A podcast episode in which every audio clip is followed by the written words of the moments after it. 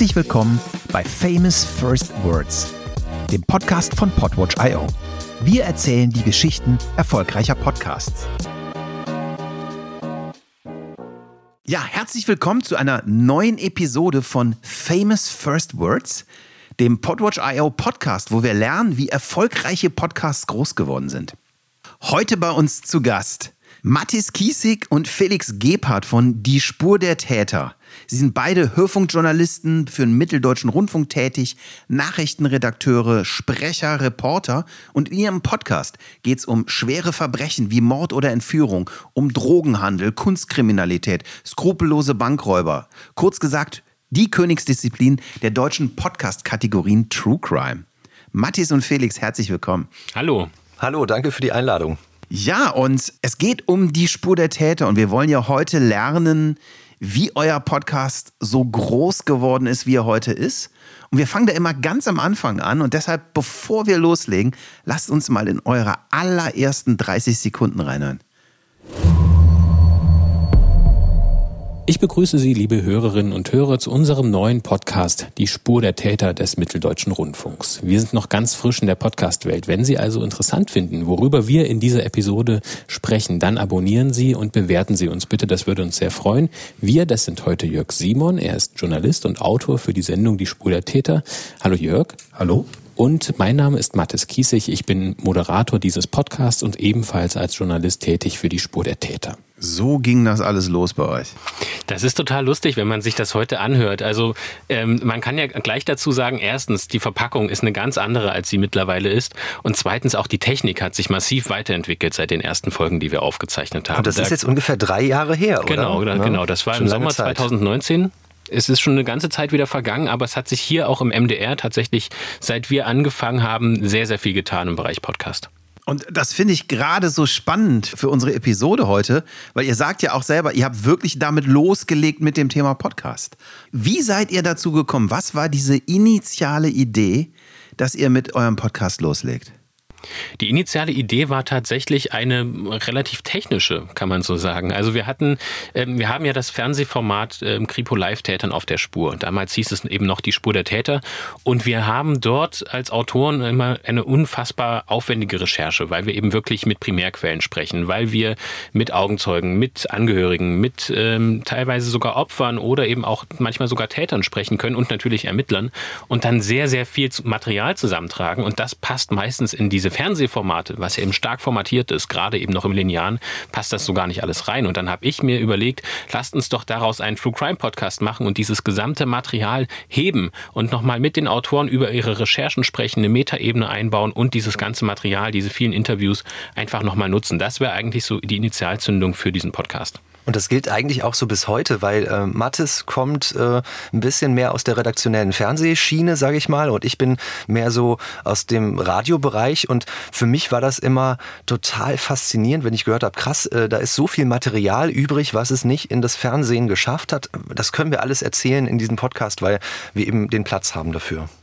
Das heißt, wenn man es ganz böse sagt, ist es eine Zusatz- oder Resteverwertung dessen, was nochmal da war und dass ihr eigentlich die Chance dieses ganzen Materials nutzt, es nochmal in einem ganz anderen Medium zu erzählen. Das war tatsächlich, kann man so hart sagen, das war der Anlass. Mittlerweile hat sich das ein bisschen verändert. Also sowohl in der Bedeutung des Podcasts, einfach aufgrund unseres Erfolgs und eben, dass es ein mittlerweile gleichwertiger Partner zu den Formaten ist, mit denen wir eben zusammenarbeiten. Also das ist einmal Kripo Live-Tätern auf der Spur im MDR und eben das große ARD-Mediatheksformat ARD Crime Time, wo wir einfach der feste Kooperationspartner sind und das gleichwertig betrachtet wird. Ist das so, dass ihr wirklich auch Episoden parallel zu einer TV-Ausstrahlung dann produziert oder, oder macht ihr das unabhängig voneinander? Ähm, zur TV-Ausstrahlung produzieren wir nicht parallel, allerdings zur Mediatheksveröffentlichung. Die Termine, die wir bei ARD Crime Time haben, die setzen wir parallel und produzieren parallel dazu. Das haben wir zum Beispiel ja. jetzt gemacht zu einem ähm, vermissten Fall. Wo ist Hilal? Ist äh, eine Folge aus dem September 2022, wo wir ähm, parallel zu den drei Filmen, die vom Norddeutschen Rundfunk produziert worden sind, hier auch beim MDR die Spur der Täter, den Podcast veröffentlicht haben. Was war denn so euer allererster Touchpoint mit dem Thema Podcast? Wow, das ist eine gar nicht so einfache Frage, weil das liegt ja noch viel, viel weiter zurück als diese drei Jahre, wo wir gerade in unseren Anfang reingehört haben. Uff, Da muss ich mal überlegen. Also wir haben bei, ähm, also ich habe ja gerade schon verraten, ich arbeite eigentlich auch viel fürs Radio, also fürs lineare Radio, wo man einschaltet und äh, arbeite bei MDR aktuell für ein Nachrichtenformat, wo wir mh, hm, natürlich auch vorher schon Podcasts gemacht haben, vor allem Nachrichtenpodcasts. Ähm, das war so eine Tageszusammenfassung. Ähm, MDR aktuell der Tag hieß das. Das war während der Arbeit so, so der erste Berührungspunkt. Privat muss ich jetzt wirklich noch überlegen, weil sich das inzwischen ja so vorangetrieben hat, wie viele Podcasts es gibt. Man kann das ja alles äh, gar nicht mehr fassen so richtig. Bei mir, bei mir war das relativ klassisch, dass ich mit Fest und Flauschig eingestiegen bin. Also noch über Radio 1 natürlich gehört, dann in, in, bei Spotify weitergehört. Und tatsächlich habe ich sonst privat gar nicht so viel Podcasts gehört, bis ich selbst damit angefangen habe, das zu produzieren. Ich habe auch für einen anderen Radiosender des MDR, für MDR Sputnik damals noch gearbeitet und habe dort einen Nachrichtenpodcast mitentwickelt. Das war aber alles eher beruflich und dann dann erst durch die viele Beschäftigung mit dem Thema stößt man dann auf viele Podcasts und mittlerweile höre ich wirklich so im Durchschnitt 10 bis 15 Podcasts mhm. die Woche, aber alles sehr, sehr nischig. Ich habe mich auch so ein bisschen dabei erwischt, wie ich neulich mal bei einem, wo man erstmal denkt, äh, relativ äh, einfach gemachten Podcast hängen geblieben bin, der, der gar nicht aus dieser ARD öffentlich-rechtlichen Welt ist. Der heißt, glaube ich, der, der Philosophie-Podcast, wo quasi philosophische ähm, Phänomene ähm, oder, oder, oder ja genauer beleuchtet werden, eine halbe Stunde lang und es spricht wirklich nur eine Person. Also es ist fast wie so eine Vorlesung.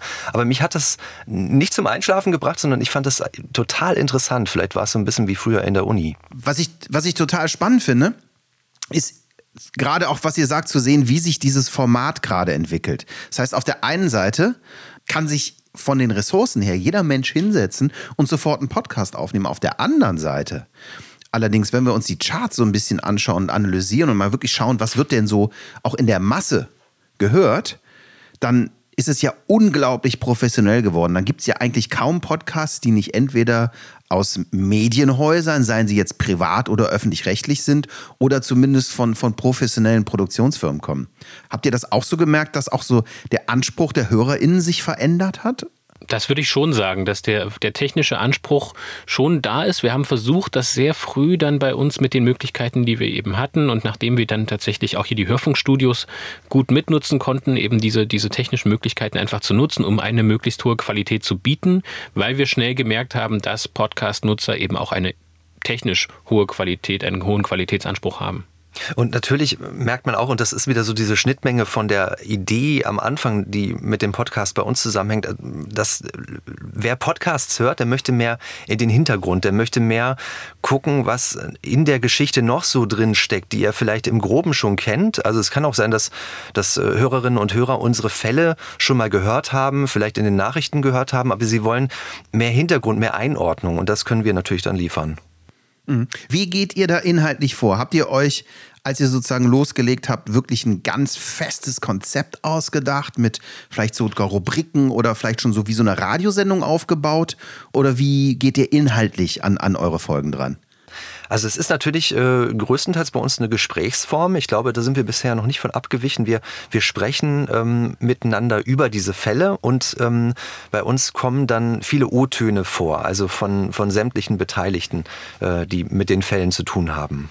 Wir variieren natürlich so ein bisschen. Also wir haben auch mal mit Rubriken experimentiert, ähm, haben dann aber ein Gefühl für uns entwickelt, dass wir das eigentlich so in der Art nicht unbedingt brauchen. Wir haben Feedback aufgegriffen von Hörerinnen und Hörern, wo es dann teilweise auch darum ging, dass unsere, unser Podcast ja doch recht lang ist, so dass wir versuchen auch ähm, Zusammenfassungen zu bieten, dass wir eben dort teilweise auch nochmal Dinge rekapitulieren nach bestimmten Zeitabschnitten und dass wir akustische Trenner einbauen, die ein bisschen zum Durchschnaufen nach so viel Input dann auch irgendwie beitragen.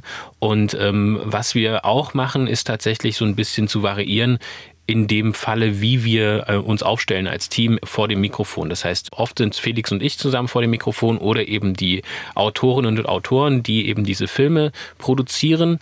Es kommt aber auch vor, wenn sich die Gelegenheit bietet, dass wir dann eben auch Experten einbinden, dass wir teilweise sogar die Ermittler selbst mit im Studio haben und sie einfach nochmal mit uns gemeinsam über diese Fälle sprechen.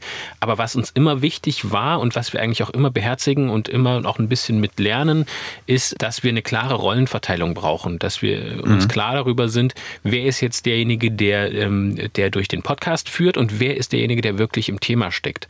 Und das ist für uns wichtig gewesen und das haben wir vielleicht auch nicht immer perfekt gemacht, aber ich würde sagen, dass wir uns da immer besser rangetastet haben. Mhm. Aber das heißt, ich nehme ich nehm so mit, ihr macht das eher dann pro Episode, dass ihr euch einarbeitet in die O-Töne, in den Fall und jetzt nicht so eine feste Checkliste für eine Sendung habt, die ihr immer gleich abruft. Nein, das würde ich nicht sagen. Also ich habe zum Beispiel für unsere nächste Podcast-Folge, ähm, ich verrate jetzt mal noch nicht, worum es geht, aber es, ich habe einen Haufen Material vor mir liegen und das höre ich mir dann schon erstmal an, ähm, weil unsere Reporter oder, oder Autoren ja eben dieses Material, wie schon gesagt, nicht alles unterbringen können in den Fernsehfilm und dann gucke ich mir vielleicht das auch wieder komplett anders an als jemand, der den Film gemacht hat äh, und suche mir dann wieder andere Schwerpunkte raus. Also da gibt es keine, keine Regel. Ja, also wir widmen uns, wir, wir, wir organisieren uns tatsächlich über den Inhalt, würde ich sagen. Wir, wir widmen uns über den Inhalt dem Thema.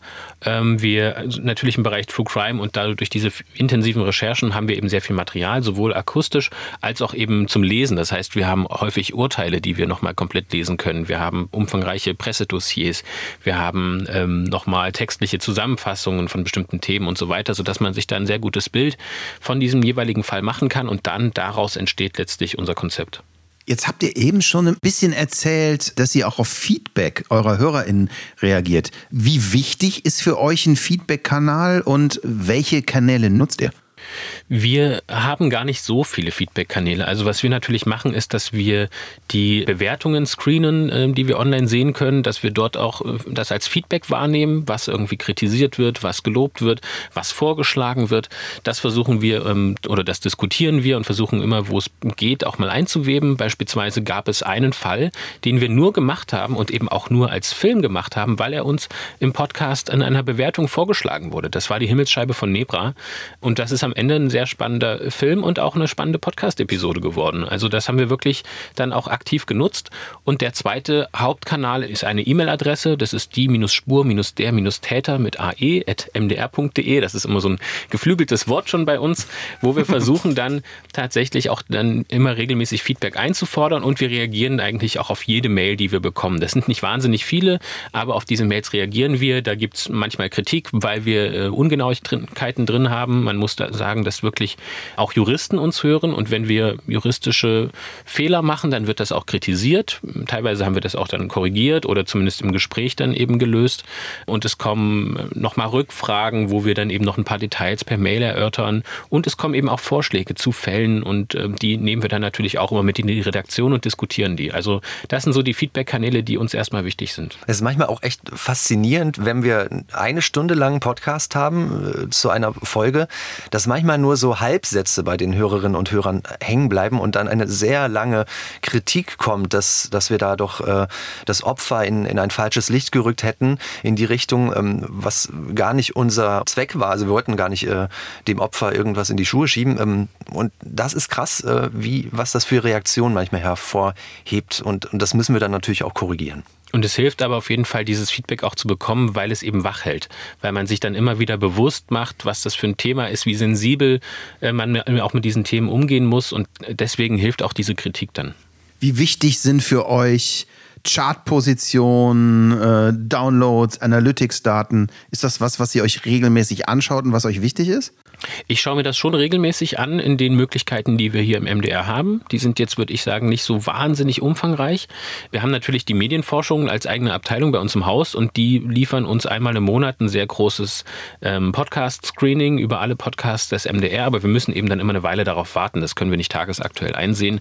Das geht nur auf, äh, auf Zugängen, wo wir direkt den Plattformzugang haben, wie bei Spotify oder bei der Audiothek. Das schauen wir uns schon sehr regelmäßig an, weil wir daraus natürlich lernen, welche Tage funktionieren gut, warum haben wir bestimmte Peaks erreicht oder in anderen Fällen auch nicht. Und insofern kann man auch immer jedes Mal ein bisschen was daraus lernen. Natürlich freuen wir uns über die Gesamtreichweite, die wir haben. Und da muss man dann eben schauen, ist das jetzt das einzige Ziel? Natürlich ist es das nicht, sondern wir wollen eben auch vor allem guten Inhalt bieten und wir wollen eben auch gute Bewertungen bekommen, weil gute Bewertungen für uns als öffentlich-rechtliches Medium heißt, da wird verstanden, dass der öffentlich-rechtliche Rundfunk im Bereich True Crime eben auch für eine sehr hohe Qualität steht und damit dann eben auch in diesem Bereich ähm, Gebühren, das wurde uns auch schon als Feedback äh, gegeben werden, gerne gezahlt werden. Und ich gucke auch immer ganz neugierig bei uns in diese Podcast-Bewertungen, was da so geschrieben wird. Habe ich jetzt schon wieder ein bisschen länger nicht gemacht. Oder ähm, bei, bei Twitter, wenn man die Spur der Täter eingibt, es gibt immer wieder mal alle paar Wochen äh, Menschen, die sich gegenseitig Podcasts empfehlen. Und da sind wir drunter. Und das finde ich, ich bin da so auf dieser Faszinationsebene so stecken geblieben. Ich finde das einfach faszinierend, mhm. dass wir da so einen Erfolg haben. Das ist schön. Eine Frage habe ich noch, oder was mich noch interessieren würde. Wie erfahren Menschen von eurem Podcast? Gerade so am Anfang, als ihr losgelegt habt, konntet ihr das TV-Format nutzen? Habt ihr von vornherein gestartet? Konntet ihr irgendwie sozusagen die Reichweite des MDR schon nutzen? Wie, wie, habt ihr losgelegt, Reichweite zu gewinnen? Das war gar nicht so einfach und tatsächlich kann ich mir bis heute nicht so ganz erklären, wie wir ganz am Anfang diese große Reichweite erreicht haben. Offensichtlich war es ein guter Inhalt, der vielleicht auch den Plattformen gefallen hat.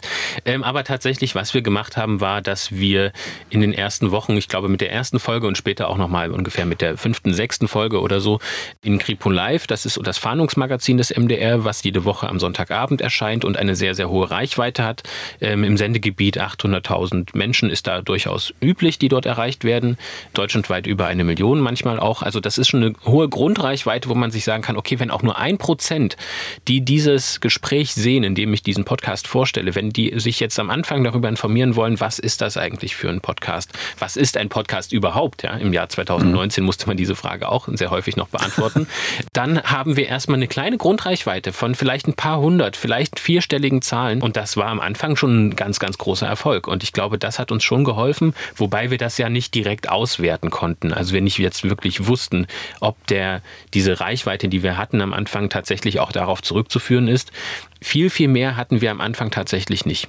Das ist im Radio aber auch heute noch wichtig, dass man noch erklärt, was ist ein Podcast, weil die äh, Zielgruppe im linearen Radio ist einfach deutlich älter als die, die sich Podcasts anhört.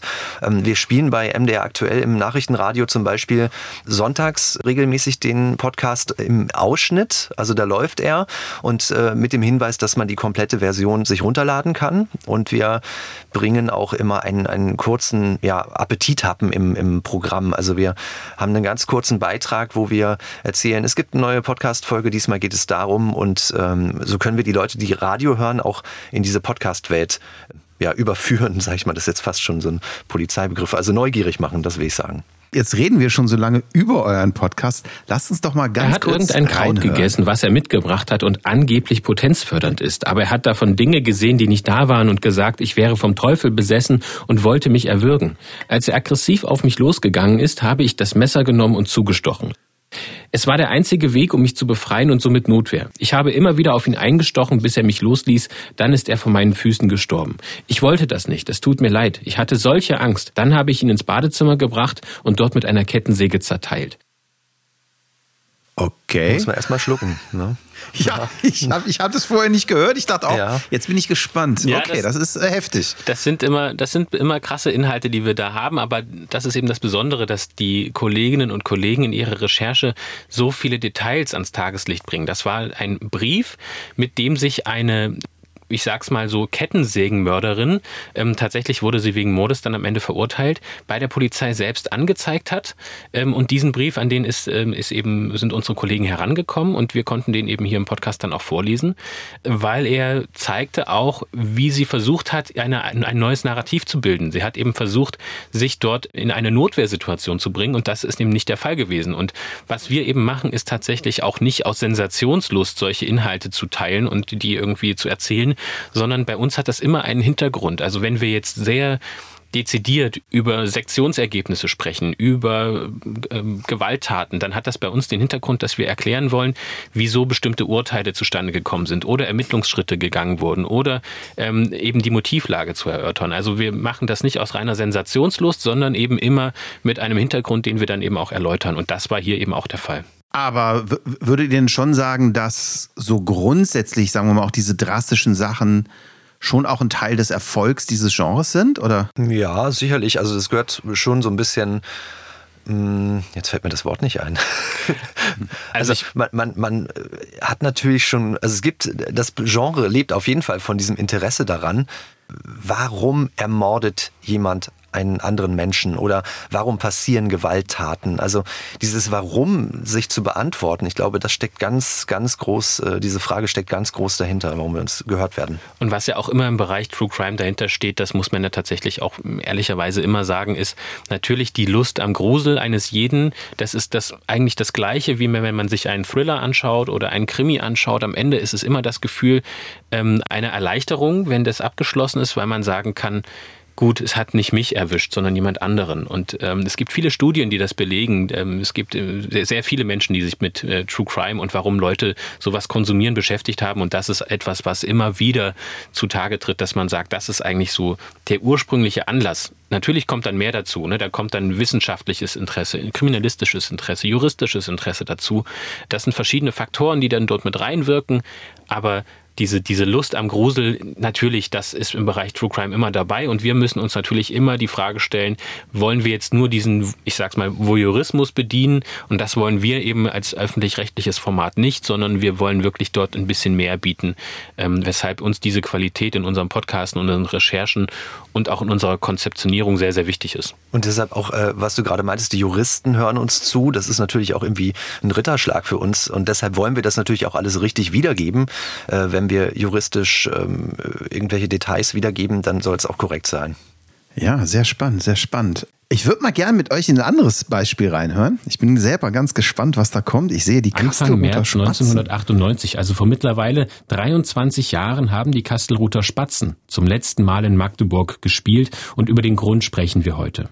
Und weil ich in diesem Fall selbst eben sehr umfangreich recherchiert habe, mehrere Filme dazu gemacht habe, ist es so, dass ich in diesem Fall der Experte bin und deshalb tauschen Felix und ich jetzt einfach mal die Rollen. Deswegen kannst du mich jetzt mal ausfragen. Genau, Felix. vor allem hast du einen Wissensvorsprung, würde ich mal sagen, was die Konzerte der Kastelruther Spatzen angeht. Du warst nämlich für die Recherche bei einem Auftritt, ich noch nicht. Wie muss man sich das da vorstellen? Also ist das eine riesige Halle, denke ich mir, mit ganz vielen Menschen drin die sich natürlich total darauf freuen, dass die auftreten. Genau, also das ist erstmal vergleichbar mit jedem anderen äh, Konzert und mhm. jeder anderen Band auch. Ich war in Fulda in der Esperanto-Halle bei so einem Konzert. Es ist natürlich dort alles bestuhlt.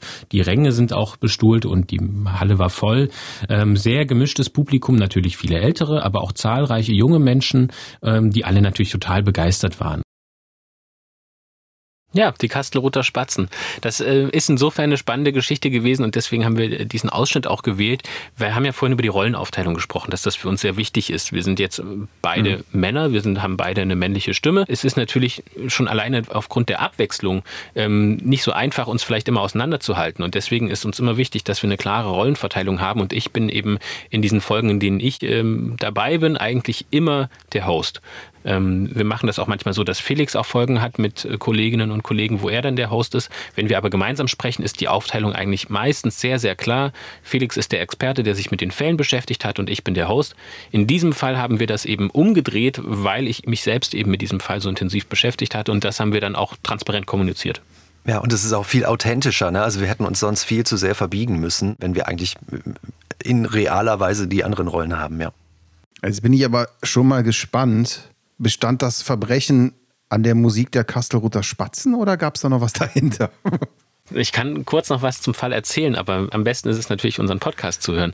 Der, ähm, der Bruder von Albin Groß, dem Keyboarder der Kastelruther Spatzen, der wurde 1998 in Magdeburg nach einem Konzert ermordet. Oder sagen wir, er ist getötet worden. Ob es Mord war, Totschlag, das weiß man nicht bis heute. Er wurde im Magdeburger Hafen wirklich weit weg von, von der Konzerthalle damals ähm, gefunden, aber in der Nähe einer Werkstatt, wo er einen kaputten ähm, Tourbus hingebracht hat. Das war alles sehr, sehr abgeschieden entschieden und man hat bis heute eben nicht herausfinden können, was da tatsächlich passiert ist.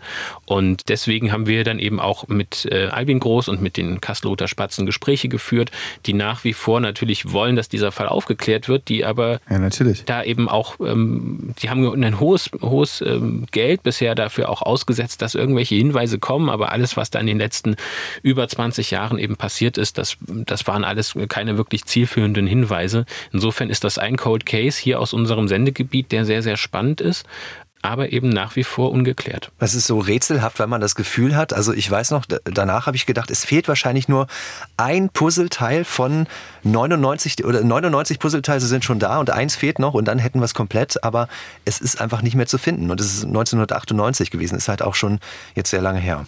Und das heißt, für dieses eine Puzzleteil gibt es dann wahrscheinlich Millionen Optionen.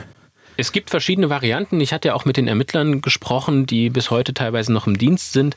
Äh, manche natürlich auch dann mittlerweile in Rente. Aber sie haben dort verschiedene Theorien aufgestellt. Sie haben diese Theorien natürlich auch alle überprüft. Aber es gab eben immer, wie es bei der Polizei dann auch heißt, keinen hinreichenden Tatverdacht, um dann eben dort irgendwo einen Schritt weiter zu gehen. Das heißt in Richtung DNA-Analyse oder so. Und zudem gibt es natürlich in jedem Fall dann auch immer bestimmte Faktoren, die dort mit reinspielen. Also äh, in diesem Falle war es zum Beispiel so, dass das Wetter extrem schlecht war, dass ähm, es damals diese Möglichkeiten der DNA-Überprüfung noch nicht so gab. Das heißt, da sind viele Spuren verwischt worden und das macht es natürlich für die Ermittlerinnen und Ermittler wesentlich schwerer, dann solche Fälle im Nachhinein dann noch aufzuklären. Und für uns äh, oder wer uns zuhört, der versteht dann vielleicht auch ein bisschen besser, warum so ein Fall so schwer zu lösen ist, warum diese Nuss nicht geknackt werden kann. Ja, dann lass uns doch nochmal in das nächste Beispiel reinhören, wo es ja auch nochmal ein bisschen um eure Arbeitsweise darum, geht. Äh, wenn äh, beispielsweise äh, ein, ein solcher wirklich ja letztlich tragische Geschichte äh, dann dargestellt wird als ein, ein brutales Tötungsdelikt, dann erschwert das natürlich das Hinweisaufkommen. Ne? Also es, es ist ja möglich, dass äh, sozusagen Personen gibt, die um die Schwangerschaft dieser Frau wussten, motiviert werden sollen durch polizeiliche Verhandlungsmaßnahmen, da vielleicht einen Hinweis zu geben. Und ähm, ist natürlich schwierig, äh, wenn dann von einer Mörderin die Rede ist oder so. Das erschwert ein bisschen das Hinweisaufkommen. Deswegen verwenden wir tatsächlich auch den Begriff eher der Kindsmutter.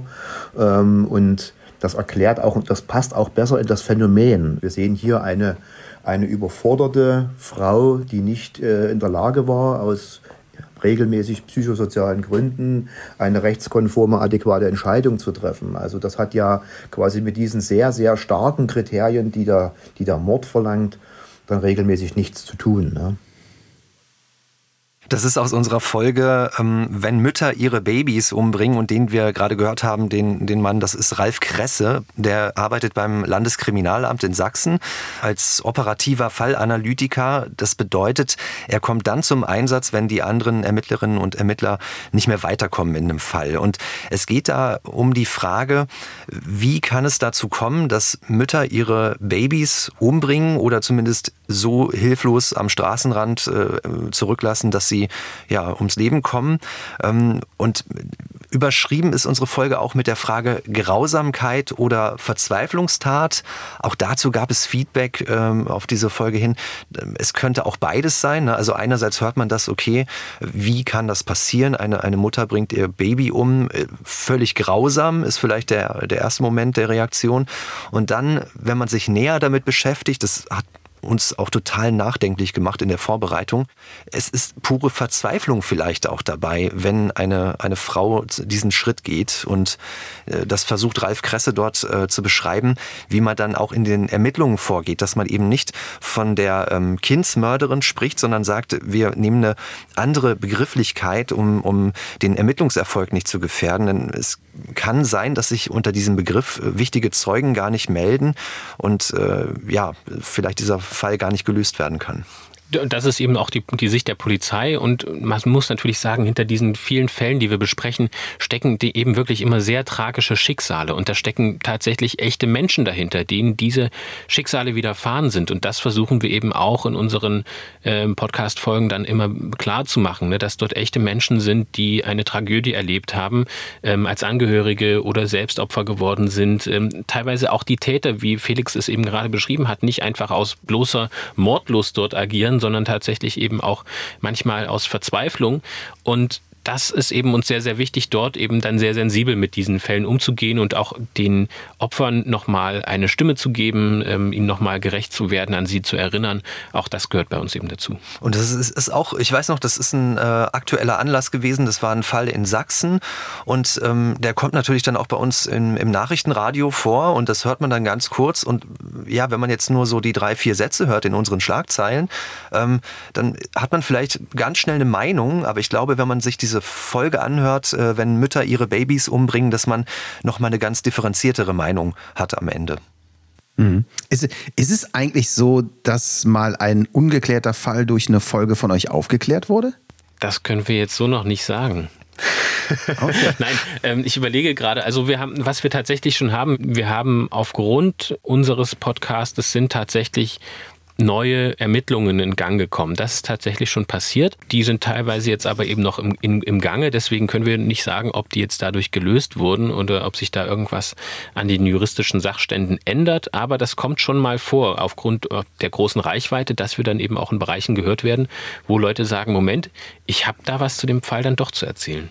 Das ist ja auch das Interesse der Ermittlerinnen und Ermittler, mit dem wir sprechen, vielmals, dass sie natürlich auch die Geschichte nochmal erzählen, vielleicht auch bei einem Cold Case, der länger zurückliegt, dass es vielleicht doch nochmal Bewegung gibt, weil, ne, wenn, wenn man irgendwie so im, ich weiß gar nicht mehr, ein Ermittler hat mir mal gesagt, man, man muss so ein bisschen im Karton rumpeln, dann, dann wachen so ein paar äh, Betroffene vielleicht wieder auf oder, oder welche, die damit was zu tun haben. Genau, können. genau. Oder manchmal haben die Ermittler natürlich auch, das sind dann Details, die sie uns dann auch nicht preisgeben geben, aber man bekommt das so indirekt manchmal mit, dass sie dann gerne auch mal auf den Busch klopfen, weil sie eben bestimmte Personen vielleicht überwachen und schauen, gibt es da auf die Medienberichterstattung irgendein Echo, womit sie sich vielleicht verdächtig machen könnten. Das kommt auch natürlich immer mal wieder vor. Und es ist manchmal gar nicht so einfach, mit den ja, Ermittlerinnen und Ermittlern ins Gespräch zu kommen, wenn es noch ein laufender Fall ist.